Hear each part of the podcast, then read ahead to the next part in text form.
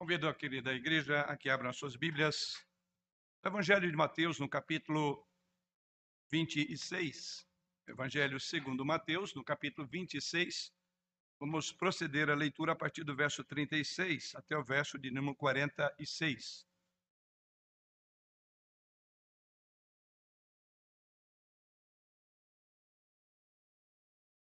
Evangelho segundo Mateus, capítulo 26, a partir do verso 36 quando assim nos diz a santa e bendita e inerrante palavra do Senhor. Em seguida foi Jesus com eles a um lugar chamado Getsemane e disse a seus discípulos: Assentai-vos aqui enquanto eu vou ali orar. E levando consigo a Pedro e aos dois filhos de Zebedeu, começou a entristecer-se e angustiar-se. Então lhes disse: A minha alma está profundamente triste até a morte. Ficai aqui e vigiai comigo. Adiantando-se um pouco, prostrou-se sobre o seu rosto, orando e dizendo: Meu pai, se possível, passa de mim esse cálice. Todavia não seja como eu quero, e sim como tu queres. E voltando para os discípulos, achou-os dormindo e disse a Pedro: Então, nem uma hora pudestes vós vigiar comigo? Vigiai e orai, para que não entreis em tentação. O espírito, na verdade, está pronto, mas a carne é fraca. Tornando a retirar-se, orou de novo, dizendo: Meu pai, se não é possível passar de mim este cálice sem que eu beba, faça-se a tua vontade. E voltando, achou-os outra vez, dormindo, porque os seus olhos estavam pesados. Deixando-os novamente, foi orar pela terceira vez, repetindo as mesmas palavras. Então voltou para os discípulos e lhes disse: Ainda dormis e repousais? Eis que é chegada a hora e o filho do homem está sendo entregue nas mãos de pecadores. Levantai-vos, vamos, eis que o traidor se aproxima. O Evangelho de Mateus, queridos irmãos, tem como objetivo mostrar claramente ao público, mais especificamente judeu, a quem é endereçado esta, este Evangelho, e o propósito é de falar de Jesus Cristo como Messias que veio para trazer o reino de Deus no mundo. O propósito de Mateus, então, nós diríamos que é estritamente teológico, ou, de uma forma mais incisiva, teológico. Mateus está fazendo aqui mais do que apenas coletar maiores e mais informações históricas da vida de Jesus. Assim, cada narrativa que encontramos na passagem de Mateus ela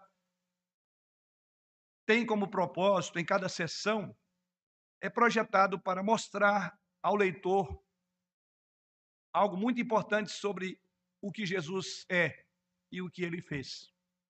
A mensagem de Mateus está atingindo agora o seu momento principal. Tiramos um momento crítico exatamente na narrativa que lemos e vamos pensar essa noite com os irmãos. Na narrativa que nós costumamos chamar de Semana Santa ou da Paixão de Cristo.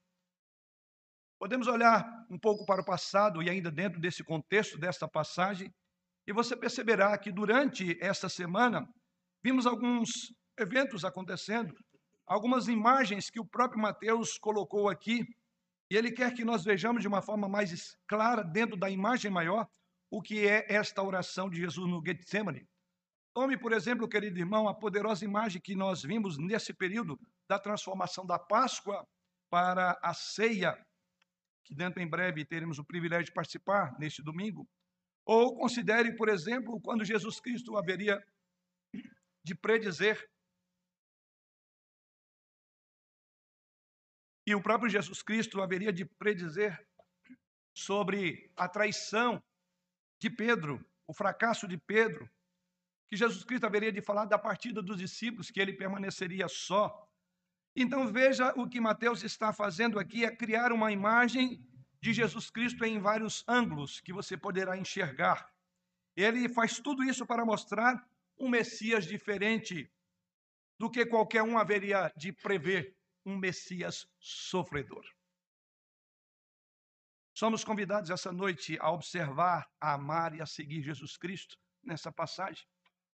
Certamente que Jesus é o servo sofredor proferido por Isaías e muitas outras profecias. Todos nós o sabemos. No entanto, Mateus quer que nós sintamos isto, mais do que saber. Ele quer que você entre na cena e olhe isto com os olhares do próprio Jesus Cristo. Ele quer que você entenda que Jesus Cristo entrou no nosso mundo para ser o nosso substituto, o nosso representante diante de Deus. Mas há algo mais que ele quer que você e eu saibamos. Ele quer, por assim dizer, que nós entremos no mundo do próprio Jesus Cristo. Ele quer que nós entendamos realmente que Jesus é um homem, que Jesus estava profundamente atordoado, ele estava sozinho. Jesus Cristo luta, inclusive, a princípio, com a vontade de Deus para ele, e veremos isso nessa passagem.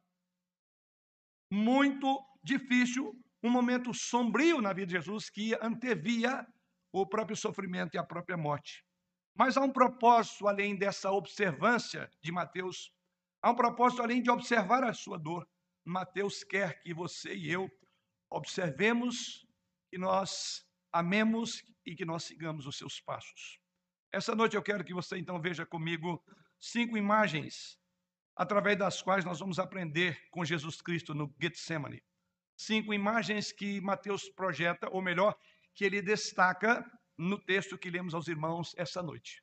Mas dessas cinco imagens eu quero que você é, veja duas coisas importantes que subjaz nessas cinco imagens. A primeira delas, você verá a beleza da redenção por meio de um Salvador que sofre.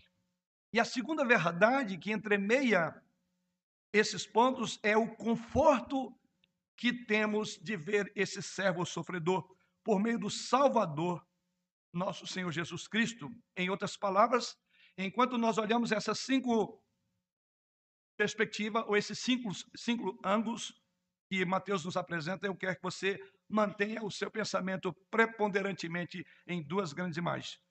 Jesus fez isso por mim. Em cada tópico você pense, Jesus fez isso por mim. E em cada tópico eu quero que você pense também, ele realmente entende o meu sofrer. Vamos orar. Pai, nesta hora nós buscamos mais uma vez a tua direção já levantamos nossas vozes em adoração à tua pessoa bendita, clamamos e suplicamos por perdão, sem o qual nenhum de nós teria a ousadia de permanecer nesta hora quando tu falarás ao nosso coração. E agora, Pai, nós queremos que tu fales, porque nós, teus servos, estamos prontos para ouvir. Guarde o nosso coração, os nossos pensamentos, de devagar para outro local, outro ambiente, outro pensamento que não seja os nossos pensamentos focados naquilo que tu tens a nos ensinar por meio da tua palavra. Ajude-nos a enxergar essas lições que aprenderemos com o Senhor enquanto sofria por nós. Em nome dele, o Senhor da igreja que oramos. Amém.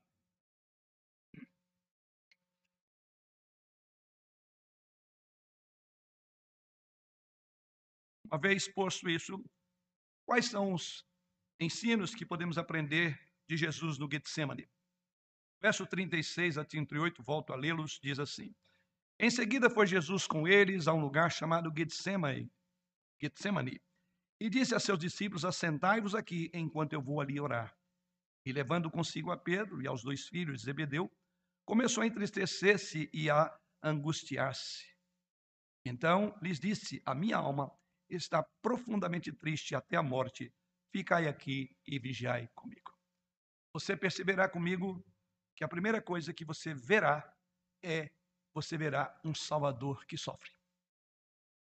Um Salvador que sofre. O local deste evento, diz o evangelista, diz Mateus, é o jardim do Getsemane. Este jardim estava localizado no Monte das Oliveiras, aos arredores da cidade de Jerusalém. E do outro lado havia ali o monte ou vale de Cedron. E ao falar aqui, me comove porque eu estive nesse lugar quando tive o privilégio de ir em Israel naquela ocasião, abençoado por um irmão. E é curioso que é exatamente dessa perspectiva que Mateus está escrevendo. O nome Getsemane significa lugar de azeite. E provavelmente era um jardim murado, onde possivelmente continha ali um bosque de oliveiras. E aliás, dá para se ver isso ainda hoje lá, para quem tem a oportunidade de ir a Jerusalém, a chamada Jerusalém Antiga, e há um bosque de oliveiras e talvez um lugar onde extraía o valioso azeite de oliva. E de acordo com o apóstolo João, registrando esse momento, no capítulo 18, no seu evangelho, no versículo 2, ele diz que era um lugar possivelmente favorito de Jesus Cristo e de seus discípulos visitarem. Ou seja, não é a primeira vez que Jesus está neste local. Pode até ter pertencido, alguns é, exegetas, alguns estudiosos da Bíblia, dizem que pode até ter pertencido a alguns dos discípulos, ou até, quem sabe, amigos de Jesus. Então, não era um lugar estranho para Jesus, ao contrário, era muito comum Jesus Cristo ir ali. João 18, 2 relata isto. Jesus e os onze discípulos agora estão neste local mais uma vez. Onze porque, lembre bem, que Pedro ou que Judas já havia se enforcado neste momento. Ele não estava ali. Ou melhor, Judas não estava com o Senhor Jesus, ele estava num outro grupo que não era mais o do Senhor. Este local, então, era o local onde para o qual Jesus Cristo foi, e diz que eles então vão até o jardim, porque Jesus Cristo precisava de um local privado, de um local para orar. Certamente, quando nós olhamos essa passagem e o modo como Mateus narra essa passagem, você poderá perceber que há uma sensação muito clara de que o seu sacrifício é iminente, ele está começando agora a pensar, e a sua alma entra em angústia nesse mesmo local. E nesse sentido, então, ele os quer perto de si, mas ele precisa também de ter um tempo sozinho, conforme a narrativa diz no verso 36, a parte final: assentai-vos aqui enquanto eu vou ali orar. Então, ao mesmo tempo que ele quer aquela companhia, tinha um momento mais reservado entre ele e o Pai, dito na expressão final do verso 36. Então ele deixa aqui esses oito discípulos para trás. E a narrativa prossegue dizendo, no verso 37, que então ele chama para si, ou convida para si, aquele ciclo íntimo dos seus discípulos, Pedro, Tiago e João. E no verso 37, ele convida-os a acompanhá-lo a algo mais.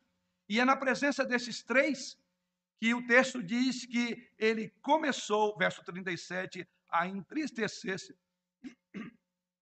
e a angustiar-se na presença mais específica desses três, dos seus discípulos mais chegados. As palavras significam profunda dor. Essa expressão começou a angustiar-se e é profunda angústia. Só podemos imaginar que é um tipo de emoção que parece estar fervendo, borbulhando no coração do Senhor Jesus, como aquela que borbulha dentro de nós é o tipo de sentimento que você sabe que ele vai surgir e ele é incontrolável e ele é inevitável. E é isso que é dito na expressão do Senhor: começou a entristecer-se e a angustiar. Observe então que Jesus Cristo está sofrendo profundamente. E no versículo 38, ele abre o seu coração para os seus discípulos mais íntimos. E no verso 38, ele diz lá: A minha alma está profundamente triste até a morte ficai aqui e vigiai comigo. Curiosamente, a frase a minha alma está profundamente triste, descrita aqui por Mateus, essa expressão Jesus Cristo, ela é quase que uma citação direta de uma expressão que é comum em dois salmos, o Salmo 42 e 43, quando lá o salmista diz: Minha alma está abatida, ou por que estás abatido, a minha alma? Por que te perturbas dentro de mim? É quase que uma repetição do que o salmista coloca na angústia da sua alma, o que está acontecendo com Jesus, e em suas palavras é: a minha alma está profundamente triste até a morte. Até a morte. Ele diz que é uma tristeza até a morte. Em outras palavras, é o tipo de angústia que ameaça a própria vida. Quando ele usa a expressão até a morte, pense nesta afirmação como quando você, por exemplo, afirmaria: o que estou sentindo está me matando. Às vezes nós falamos isso. Isso está me matando, está me consumindo, está me acabando, está me trazendo tristeza. Esta é uma emoção que vem de lugares dentro do seu coração. É aquela emoção que você nunca soube que existia. É um tipo de dor, é um tipo de frase que é assustadora e que você precisa controlar e não consegue, então você precisa de contar, você precisa de desabafar com alguém. E Jesus, nesse ciclo mais íntimo, ele diz: A minha alma está batida até a morte. Este é um momento notavelmente humano do servo sofredor. a sensibilidade do Senhor Jesus. Jesus diz aos seus discípulos, em outras palavras, que ele está lutando, que ele está sofrendo e eles não têm a dimensão do que se passa no seu coração. E ele pede-lhes que fiquem com ele e vigiem, fiquem acordados. Vocês verão isso várias vezes. Ele está sofrendo e eles querem que, de alguma forma, o ajudem pessoalmente, ou melhor, usando a palavra, fiquem comigo neste momento. Este é realmente um momento marcante do servo sofredor. Sim, encontramos aqui a primeira imagem de um Salvador que sofre, expressa ou colocada nessas expressões que vemos no texto sagrado. Este é um momento realmente marcante para Jesus Cristo. E aqui já podemos aplicar a nós. Isso então deve nos levar a olhar de forma maravilhada, com extensão, o sofrimento de Cristo, ao antecipar a absorção do impacto que a ira de Deus traria sobre ele. Ele sabe como é a santidade de Deus. Isso está na mente clara do Senhor Jesus Cristo. Ele sabe como é a santidade de Deus.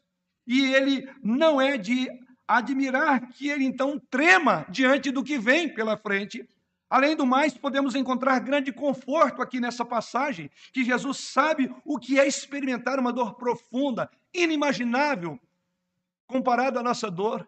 Ele é capaz de entender a angústia indomável, assustadora que abate uma alma.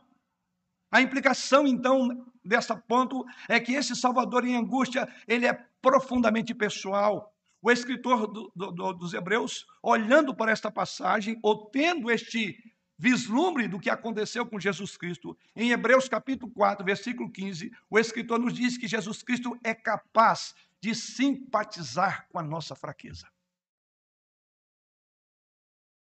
O efeito disso, então, queridos irmãos, é que, embora não possamos entender completamente o que Jesus passou aqui, ele entende o que nós passamos. Seu sofrimento não apenas comprou o perdão, como cremos, pregamos e sabemos disso, mas esse sofrimento elimina a possibilidade de que estejamos realmente sozinhos também em nossa dor. Salmo 23, verso 4.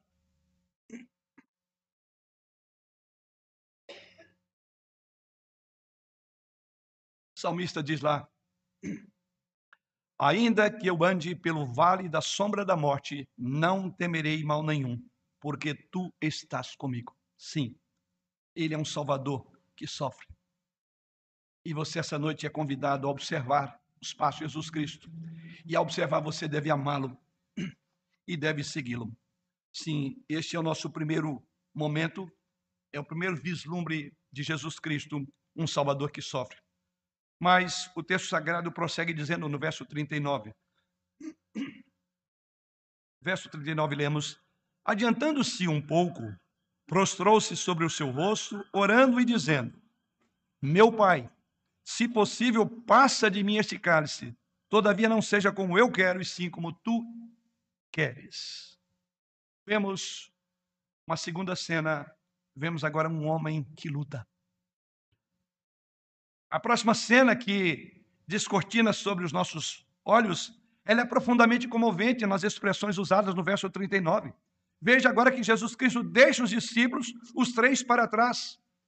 Lá, no, lá em Lucas capítulo 22, verso 41, é dito lá que ele se afastou a poucos passos de distância. Não está aqui no texto, mas essa narrativa, ela é escrita por Lucas e dizendo que ele aproximou ou a poucos passos de distância, numa tradução literal do texto, é a poucos passos ele foi, e agora há um momento em que ele agora vai estar mais separado dos discípulos. Ele traz esses três discípulos para um momento especial. Agora ele deixa os discípulos e vai para um algo mais especial ainda.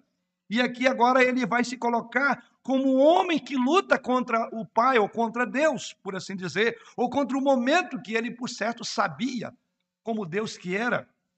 E o texto diz que ele se afastou então, e enquanto ele encontra um lugar para orar, ele então deseja o apoio de seus amigos mais próximos, mas Jesus luta sozinho esta é uma luta agora solitária. E é por isso que o verso de número 39 diz: adiantando-se um pouco, ou no dizer de Lucas, alguns passos, prostrou-se sobre o seu rosto. E agora está Jesus Cristo diante do Pai. Esta é a cena que encontramos. E de acordo com o versículo 39, Jesus Cristo diz que ele prostrou em oração. Pense nessa imagem. Observe agora o Filho de Deus prostrado no chão, como um rosto ou com o rosto em terra, ali no jardim do Getsemane. Ao fazer isso, então, ele assumiu uma posição mais baixa de todas que um homem pode chegar. É a subserviência total, a confiança total, a entrega total de um homem ao Pai, de um homem a Deus. E isso ele faz no nosso texto, diz aqui. Então, ao fazer isso, ele assumiu uma posição de humildade, uma profunda humildade. Ele sente que está prestes agora a assumir algo gravíssimo. E a oração de Jesus Cristo, então, ele faz aqui, existem duas partes, porque diz que adiantando-se um pouco, prostrou-se sobre o seu rosto, orando e dizendo. Duas palavras ou duas afirmações nessa oração devem nos chamar a, oração, devem nos chamar a atenção para esse aspecto de um homem que luta. Veja, primeiramente, quando ele diz: Meu pai, se possível, passa de mim este cálice. Ele então ora de uma maneira muito pessoal. O relato em Marcos, no capítulo 14, versículo 36 dessa passagem, diz lá Abba Pai, que é uma expressão de intimidade, que pode ser traduzida também como papaizinho, querido pai. Então é exatamente isso que é descrito aqui. Ambos indicam um nível de intimidade profunda que ele agora terá, terá diante do pai. O seu pedido se concentra numa palavra, se possível, passa de mim este cálice, que é, na verdade, uma metáfora importante, não apenas para o sofrimento e a morte que ele logo, logo enfrentará, mas também se refere à própria ira de Deus. Porque o contexto, a ideia, está lá em Isaías, capítulo 51, versículo 17, quando fala do cálice da ira de Deus. E é exatamente isso que Jesus Cristo tem em mente. Então ele antecipa o momento em que ele seria abandonado pelo Pai. Na verdade, ele antecipa o que encontramos no capítulo 27, veja comigo, no verso 46 do capítulo 27, quando ali já no momento da crucificação, olha a expressão que ele usa, que ele faz a súplica nessa oração. Por volta da hora nona, clamou Jesus em alta voz, dizendo: Eli, Eli, lama sabachthani, o que quer dizer Deus meu, Deus meu, por que me desamparaste? Este é o cálice que ele tomou. Este é o cálice pelo qual ele agora suplica, porque ele sabe o que, o que o espera. Mas ainda há uma outra palavra importante, quando ele diz, se possível. Se possível, afasta de mim. Então imagina que a, a luta profunda que o Senhor Jesus Cristo estava tendo nessa hora, que estava ocorrendo no seu coração. O que exatamente ele está perguntando, o que ele está colocando diante do Senhor? Parece que Jesus está enfrentando a mesma tentação da luta que ele teve quando ele começou o seu ministério terreno, registrado no mesmo Evangelho de Mateus, no capítulo 4, versos 1 a 11, quando fala que o tentador veio para tentá-lo, o Espírito levou para o deserto. E é exatamente, parece que a mesma luta que agora trava no coração de Jesus Cristo. Ou seja, será que havia um caminho alternativo? Será que era possível passar de Jesus aquele cálice? Aquele cálice que Satanás prometeu que ele não deveria passar, deveria evocar a glória que ele tinha do céu, fazer com que as pedras transformassem em pão. Sim, é bem possível. Parece que ele então está enfrentando aquela mesma tentação aquela mesma luta que Satanás originalmente colocou diante dele, a tentação de ter um caminho alternativo, a tentação de não passar pelo cálice da morte. Portanto, embora Jesus certamente sabia que tudo era possível para o Pai, porque para Deus todas as coisas são possíveis. Ele está realmente lutando com a realidade do que está diante dele, se possível. Ele não tinha dúvida que o Pai era tudo era possível ao Pai. Na verdade, em oração, Jesus Cristo pergunta aqui, ele, como se falasse, há uma rota alternativa para cumprir os propósitos redentores do Senhor? Ele ora com uma agonia angustiante. Aqui está outra imagem poderosa da humanidade de Jesus. Mas há uma outra afirmação no verso 39. Todavia, não seja como eu quero, e sim como tu queres. Veja que no meio de sua oração acontece um eclipse importante do Redentor. No meio de toda a agonia de medo e de pavor, Jesus vence aquela tentação de pensar que poderia ter um caminho especial, que havia uma outra maneira de alimentar a esperança, de fazer a vontade do Pai. E aqui está algo que nós devemos ver. Ou seja, que toda a vida de Jesus Cristo foi exatamente centrada em fazer a vontade do Pai. Era a missão, era o propósito. E agora é esse propósito que triunfa sobre este profundo sentimento de agonia. Todavia, não seja como eu quero, e sim como tu queres. No meio do momento mais sombrio da vida do Senhor Jesus Cristo, quando olhamos para esta passagem, o seu compromisso com a vontade do seu Pai se mantém firme. Ele sabe quem ele é. Ele sabe quem é o Pai. Ele sabe qual é o seu propósito.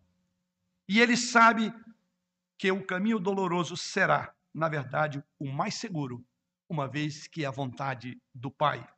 Ele ama o seu Pai e ele está disposto a confiar que não há outro caminho.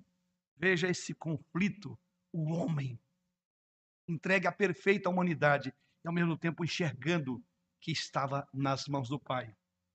Este, irmãos, é um ponto decisivo do plano redentor de Deus. O pecado de Adão e Eva no primeiro jardim foi exercer a sua vontade sobre a vontade de Deus. Não foi isso que vemos lá? De buscar um outro caminho, o caminho da serpente, proposta essa indecorosa para o próprio Filho de Deus que Satanás fez isso. A diferença entre o jardim do Éden e o jardim do Getsemane não poderia ser maior aqui. Diz um comentarista: no primeiro jardim, não a tua vontade, mas a minha, mudou o paraíso em deserto e trouxe o homem do Éden para o Getsemane. Prossegue o comentarista dizendo: Agora, não a minha vontade, mas a tua, traz angústia ao homem que ora, mas transforma o deserto em reino e leva o homem do Getsemane às portas da glória. Vou repetir. No primeiro jardim, não a tua vontade, mas a minha, mudou o paraíso em deserto e trouxe o homem do Éden para o Getsemane. Agora, o não a minha vontade, proferida por Jesus, mas sim a tua, traz angústia ao homem em que ora o Senhor Jesus mas transforma o deserto em reino e leva o homem do Getsemane às portas da glória. Foi porque ele disse não à minha vontade, é que nos tirou do Getsemane para a glória. Mas quando nós queremos que a nossa vontade prevaleça, nós saímos do jardim pelos nossos pais e entramos no mundo de sofrimento.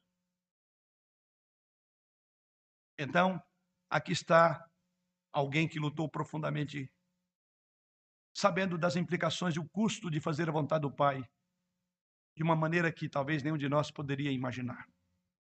E por meio de seu sofrimento, nós não estamos aprendendo dele, então por meio desse seu sofrimento, nós aprendemos a obediência, que o tornou escolhido, elegível para ser a fonte da salvação nossa, a fonte da graça, Ouça o que o escritor da Casa de Hebreus diz ainda sobre esse momento na vida de Jesus. Hebreus 5, 7 a 9.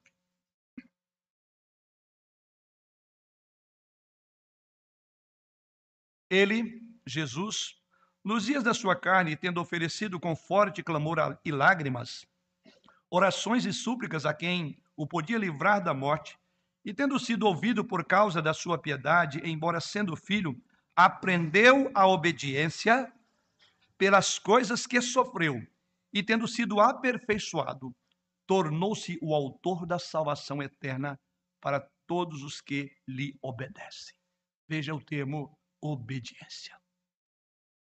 Ele é o nosso modelo e diz que ele é o autor da salvação eterna para todos que lhe obedecem. Portanto, então, aplicando esse ponto, devemos nos maravilhar com a escolha graciosa que Jesus fez. E devemos saber que nunca há um momento em nossa vida em que Jesus não possa relacionar com a nossa luta, entender. Mas você precisa de aprender. Ainda que doa, você precisa aprender a obediência, porque a vontade de Deus sempre será melhor. Não seja feito a nossa vontade, mas a do Senhor. Isso nos remete para os versos 40 e 41. O autor prossegue dizendo: E voltando para os discípulos, achou-os dormindo e disse a Pedro, então, e disse a Pedro: Então nenhuma hora pudeste vós vigiar comigo? Vigiai e orai, para que não entreis em tentação. O espírito, na verdade, está pronto, mas a carne é fraca. Terceira ensino que, olhando para o nosso Salvador, aprendemos aqui. Ele é um professor que adverte os seus alunos. Depois de passar um tempo considerável em oração, como vimos até aqui, Jesus agora volta-se para os discípulos. Isso está lá no verso de número 40, porque diz assim: E voltando-se para os discípulos, o início do texto, no verso 40, achou-os dormindo. Então, depois daquele momento, ele agora volta para aquele ciclo mais restrito daqueles três discípulos e diz que ele os vê dormindo. Agora, imagina aqui o trauma emocional que ele agora está vivenciando. Ele acaba de passar por um momento onde ele entende diz que seja feita a tua vontade, e depois disso, imagine como ele deve ter sentido quando ele olha para os amigos mais próximos, daquele ciclo mais íntimo, e diz o texto que eles estavam dormindo no versículo de número 40. O evangelista Lucas diz que eles estavam dormindo de tristeza. É a afirmação de Lucas ao fazer essa narrativa. Em outras palavras, eles estavam exaustos. Mesmo assim, você pode ouvir o desapontamento nas palavras de Jesus. Se estavam exaustos ou não, se estavam cansados ou não. O fato é que a expressão Jesus chama-nos atenção no verso 40. Então, nenhuma hora pudeste vós vigiar comigo? É a pergunta do Senhor. Uma coisa, podemos dizer, é adormecer na igreja. A outra coisa bem diferente é adormecer quando o seu amigo íntimo está em crise e quando ele pede a sua ajuda e você está dormindo. Jesus está sozinho, de uma maneira que nós jamais poderíamos imaginar. Os seus amigos dormindo. Jesus agora lhes dá algumas instruções. E agora vem aqui um professor. E olha a advertência, instruções importantes que valem para nós. Ele não está mais apenas pedindo que o ajudem, que estejam do lado dele. Agora ele está exortando sobre o perigo que está diante deles. Agora ele vai ser um professor, ele vai dar uma aula. Ele diz: vocês não entenderam ainda eu vou desenhar para vocês o que está acontecendo, há algo pior por vir. Então ele passa a ensiná-los. Agora ele está exortando do perigo que eles haveriam de enfrentar. O foco agora, veja bem, muda. Não é mais comigo, não é mais ele. Já estava acertado, ele ia fazer a vontade do Pai, estava entendendo que era o melhor. Ele disse sim à vontade do Pai, já estava resolvido o assunto, por assim dizer. O foco não é agora não podem ficar um pouco mais comigo? Ele lhes diz para orar por causa deles. Veja o verso 41. Vigiai e orai, para que não entreis em tentação. O espírito, na verdade, está pronto, mas a carne é fraca. Os discípulos não estão cientes dos momentos terríveis que estão chegando. E no momento de maior angústia, eles estavam dormindo. Eles não poderiam ver aquele momento que só ele e o Pai poderiam entender.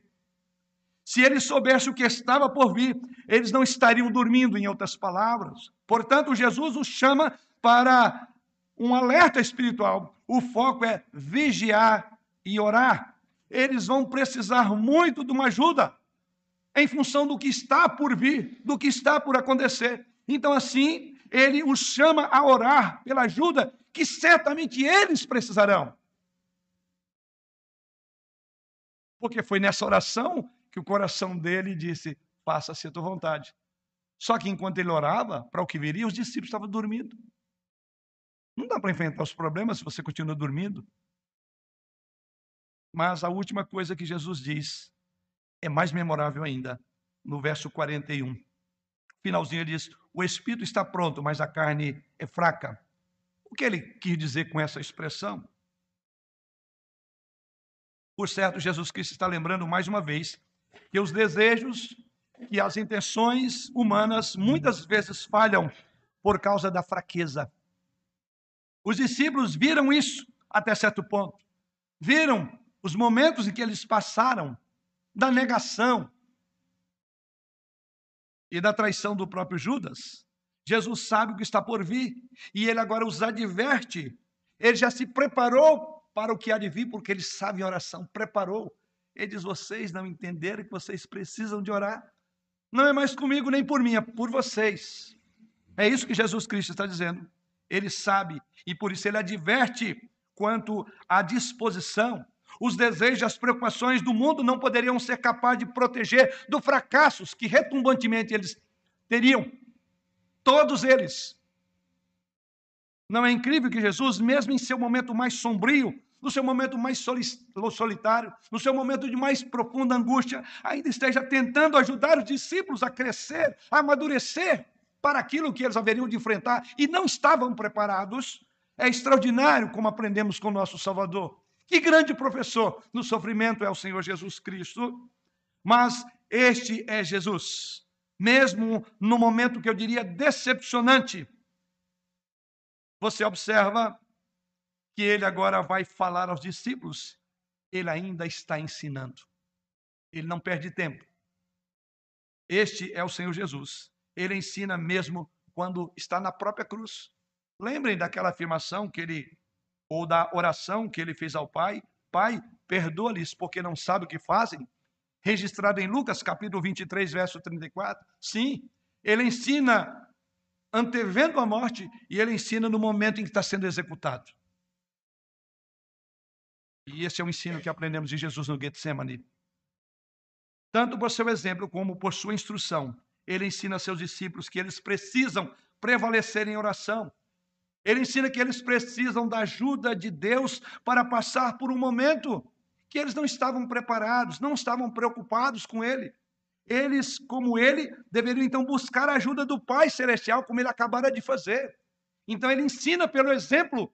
Quando ele vai ao Pai, ele ora. Mas ele ensina quando ele instrui. Ele diz: vocês não entenderam isto, esse movimento que eu fiz, eu vou ensinar para vocês. Sem oração, você não vai subsistir. É isso que ele está dizendo. É lindo, é maravilhoso, é extraordinário. Podemos contemplar a angústia e a luta do Filho de Deus buscando a ajuda de seu Pai. Somos convidados nessa passagem a observar, a amar e a seguir Jesus. Mas há uma quarta instrução, há um quarto ensino mane da maneira como Jesus encara esse momento. No verso 42, momento aqui no Getsemane, diz o texto: Tornando a retirar-se, orou-se, orou de novo, dizendo: Meu pai, se não é possível passar de mim este cálice sem que eu beba, faça-se a tua vontade. Agora nós encontramos um outro ensino, encontramos um Messias que persiste em fazer a vontade do Pai aquela vontade que é de se possível. E agora o Senhor Jesus Cristo usa essa expressão: Meu Pai, se não é possível passar de mim este cálice, conforme a minha oração inicial, sem que eu beba, faça-se a tua vontade. Um Messias que persiste na trajetória para a qual ele foi chamado a realizar, a andar. Jesus deixa mais uma vez os discípulos, é outro ponto, um movimento curioso no texto. No versículo 42 diz que tornando a retirar-se, de novo, ele vai para aquele momento mais íntimo com o Pai. E diz que ele tornando a retirar-se, orou, e diz orou de novo. Quando nós olhamos esta oração de Jesus Cristo, parece que ele está repetindo o que foi dito no versículo 39. Porque lá no verso 39 ele diz: Meu Pai, se possível, passa de mim este cálice. Se nós olharmos essa oração, Jesus não está repetindo a oração. Até mesmo porque ele nos ensinou a não usar de repetições. Ele está orando. Mas o que há de diferente nesta oração? Diz que ele volta a orar. As orações do versículo 39 e 42 têm semelhanças, é verdade. Mas também tem algumas diferenças. Observe comigo. Alguns comentaristas sugerem que essa oração é apenas uma repetição do que Jesus Cristo disse antes. Ou seja, a do 42, versículo 42 é uma repetição do verso 40, 39. Mas é interessante notar que Jesus agora renuncia a orar qualquer coisa sobre a sua vontade ou a possibilidade de outra um caminho alternativo. Isso a segunda oração. Verso 42. Parece que essas duas questões agora mudaram Observe comigo, embora eu não queira enfatizar as diferenças aqui, parece-me que esta oração é mais focada na resistência necessária que ele deveria abraçar. Anteriormente ele havia dito, orado, no verso 39, se possível, passa de mim este cálice. Mas agora ele diz: se não é possível passar de mim este cálice, sem que eu beba, faça-se a tua vontade. No primeiro ele diz: retira este cálice. Na segunda ele diz: eu vou beber, para que o Senhor possa levar embora, para que o Senhor possa levar a cabo esta obra que eu vim realizar. Eu vou beber, para que o Senhor seja glorificado. Estou pronto. É tão importante isso que vai nos remeter daqui a pouco ao último tópico. Eu estou pronto.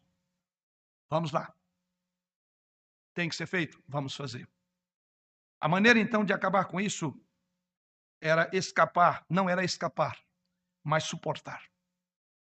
A maneira de resolver o problema não era escapar, mas suportar. E aqui temos um servo persistente no plano para o qual ele foi levantado, para o qual ele tornou-se como um de nós. A esperança para Jesus não se encontrava na fuga do desígnio de Deus, à procura de uma alternativa, de um caminho diferente, um caminho mais suave. A esperança foi encontrada na resistência voluntária, enquanto ele confiava no coração do Pai. Mais uma vez, vamos para o autor da carta aos Hebreus. O autor da carta aos Hebreus diz que o valor da perseverança em conexão com o que Jesus Cristo fez, é extraordinário. Abra comigo Hebreus 12, versos 1, 3, 1 a 3.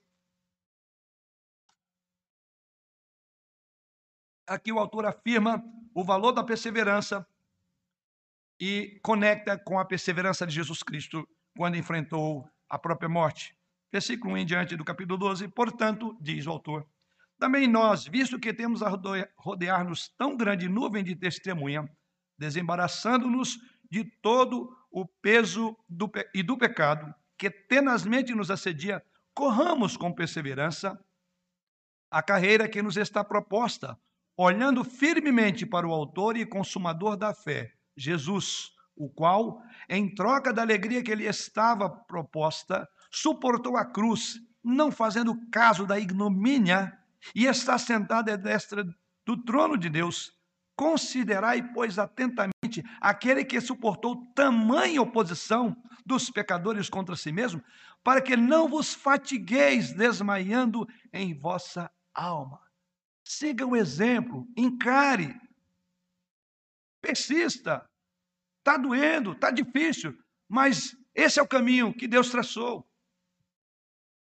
Jesus, por sua perseverança, diz o autor, ele tornou possível a redenção mas ele também nos mostra que a resistência, por meio de eventos divinamente ordenados, porque ele sabia, era plano de Deus, fazia parte do seu plano, como Deus que ele era, mesmo tão horríveis como seria o caso que é enfrentar a cruz, ele sabia que isso fazia parte de um plano maior de Deus.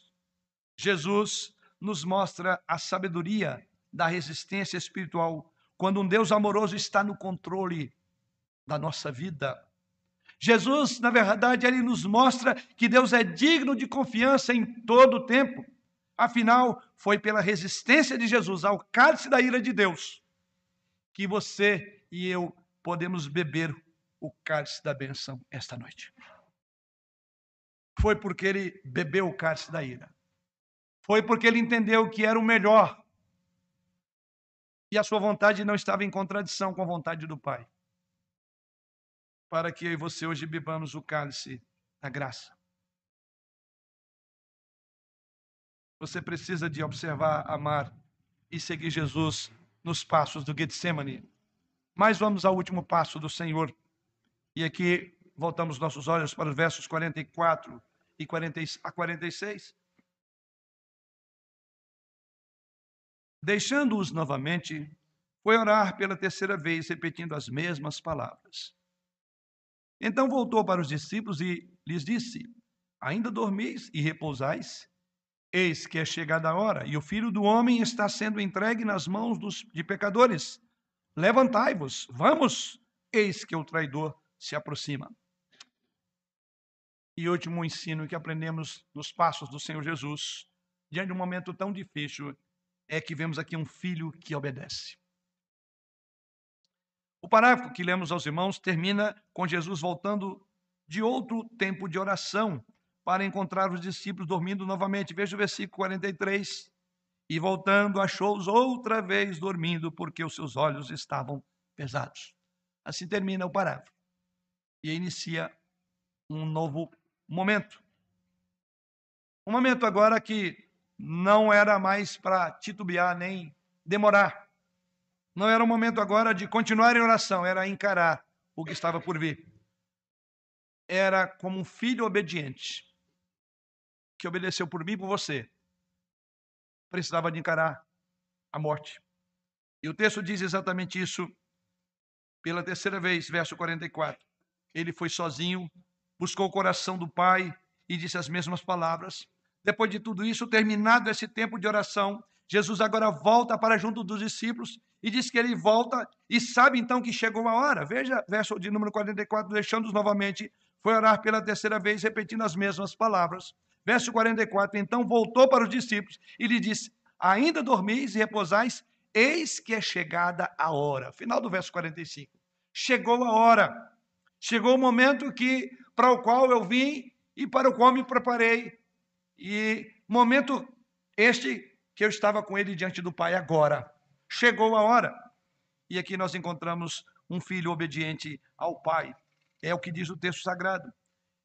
Ao voltar Jesus, ele sabia então que chegou a sua hora, porque ele assim afirma.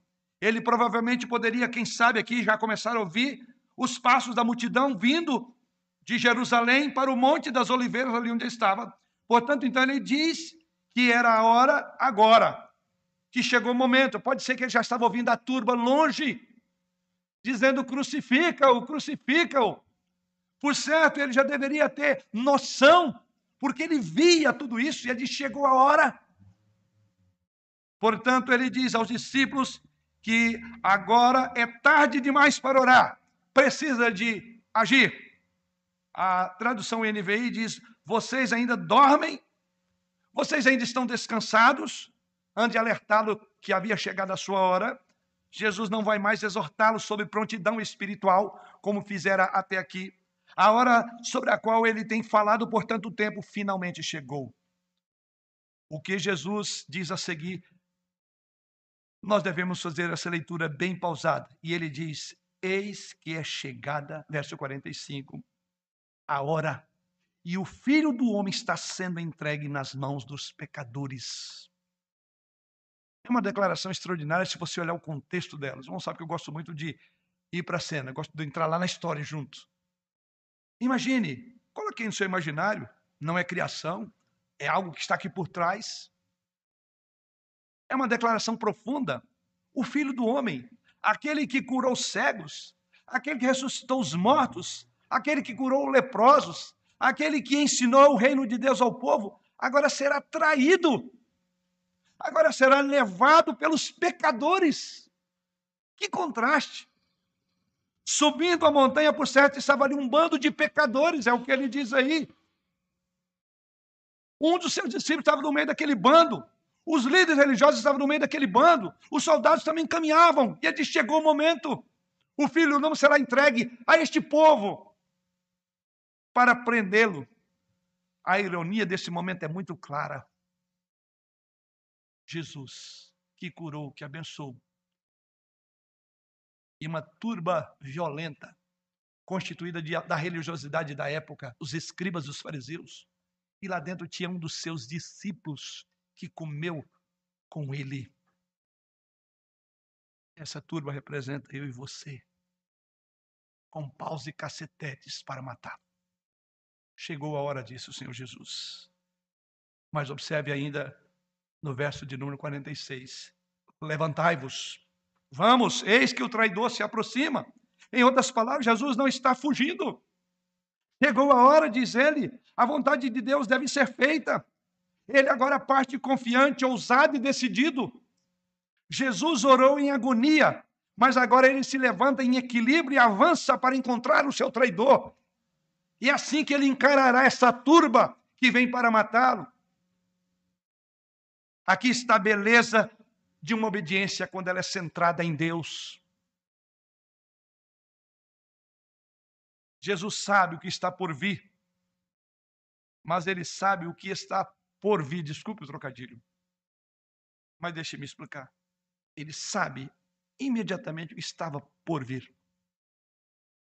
Mas por trás daquele porvir temporal, ele sabe o que estava por trás, por vir, depois da ação do sacrifício.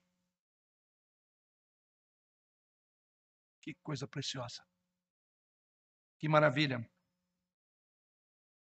Ele tem olhar lá no futuro, ele vê o aqui e o agora. Ele vê o além e vê o imediato. Ele sabe o que está por vir porque o porvir está na sua mente, fazer a vontade do Pai. E assim a morte seria morta na morte de Jesus Cristo, parafraseando a morte da morte de Jesus Cristo, um dos livros que eu tenho citado aos irmãos de John Owen. E agora sei, não sei se já falei, esse livro foi traduzido. Leiam, maravilha. É isso que Jesus Cristo coloca no texto, é o que é isso que ele coloca nesse momento. Ele não foge, ele encara. Aqui está a beleza de alguém que obedece, alguém que tem a sua vontade centrada na vontade do Pai. Então, querido, quando você olha para esta passagem, o seu coração tem que pular de gratidão. Por Jesus caminhar para sua traição e prisão de uma forma muito firme, porque foi esta caminhada que finalmente trouxe vida e vida eterna a você e a mim. Foi a sua resolução de ir que trouxe gozo e paz ao coração nosso, como povo do Senhor. Foi a caminhada que realmente nos coloca junto ao Pai. Mas essa caminhada de Jesus Cristo é a maneira como ele também se coloca também na nossa própria caminhada, sabendo que está por vir. Volto mais uma vez às palavras de, do autor da Casa Hebreus, no capítulo 13, versículo 12 a 14, o autor assim afirma. Por isso foi também Jesus, para santificar o povo pelo seu próprio sangue, sofreu.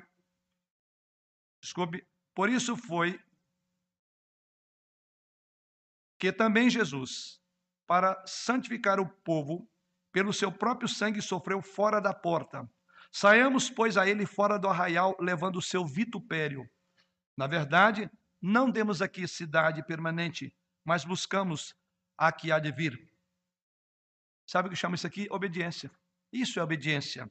Andar fora da cidade. Uma figura que o autor da Casa Hebreus usa, sabendo que há reprovação fora da cidade, mas ao mesmo tempo sabendo que buscamos uma cidade futura, uma pátria celestial, como diz o autor da carta. E com esse conhecimento de que quem é Jesus e o que ele fez, Somos então essa noite compelidos, chamados, exortados, até mesmo levados a irmos com ele fora do acampamento, fora do arraial, fora da circunvizinhança da igreja. Somos chamados a nos ajuntar a ele em obediência num mundo marcado pelo pecado, mas onde a graça, por meio da igreja, está sendo proclamada. Nós o observamos, nós amamos, porque somos agora chamados a seguir e fazer o mesmo que ele fez para concluir.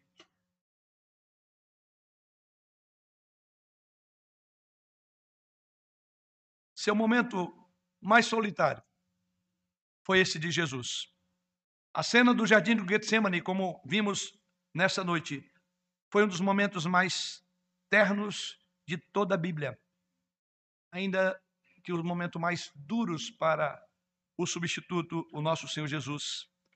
Aqui nessa passagem vemos Jesus Cristo sofrendo, lutando, sofrendo ao considerar o custo de fazer a vontade de Deus.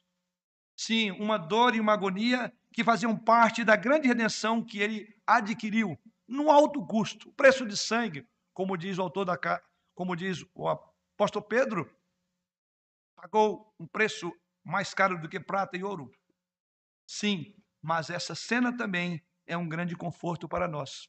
Quando nós também passamos pelos momentos sombrios e solitários da nossa própria vida, da nossa própria história, da nossa própria existência, Queridos, esse é um texto então importante quando você se sente sozinho, como se ninguém te entendesse.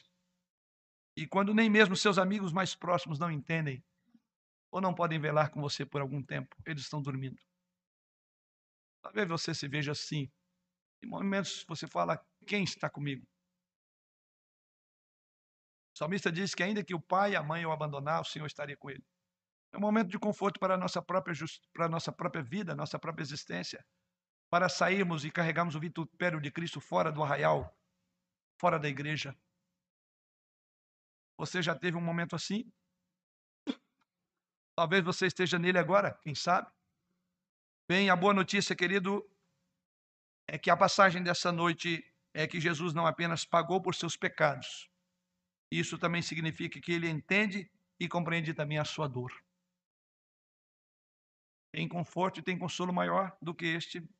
Ele enfrentou o momento mais solitário do universo, para que você sempre pudesse e soubesse que nunca estará realmente sozinho. O sofrimento de Jesus foi pessoal, para que a sua redenção e o seu consolo também fossem pessoais. Que assim, nesse aprendizado com o Senhor no Getsemane, também possamos aprender como lidar com as nossas próprias lutas, sabendo que Ele é um servo sofredor que sabe o que é padecer. A Ele seja glória. Amém.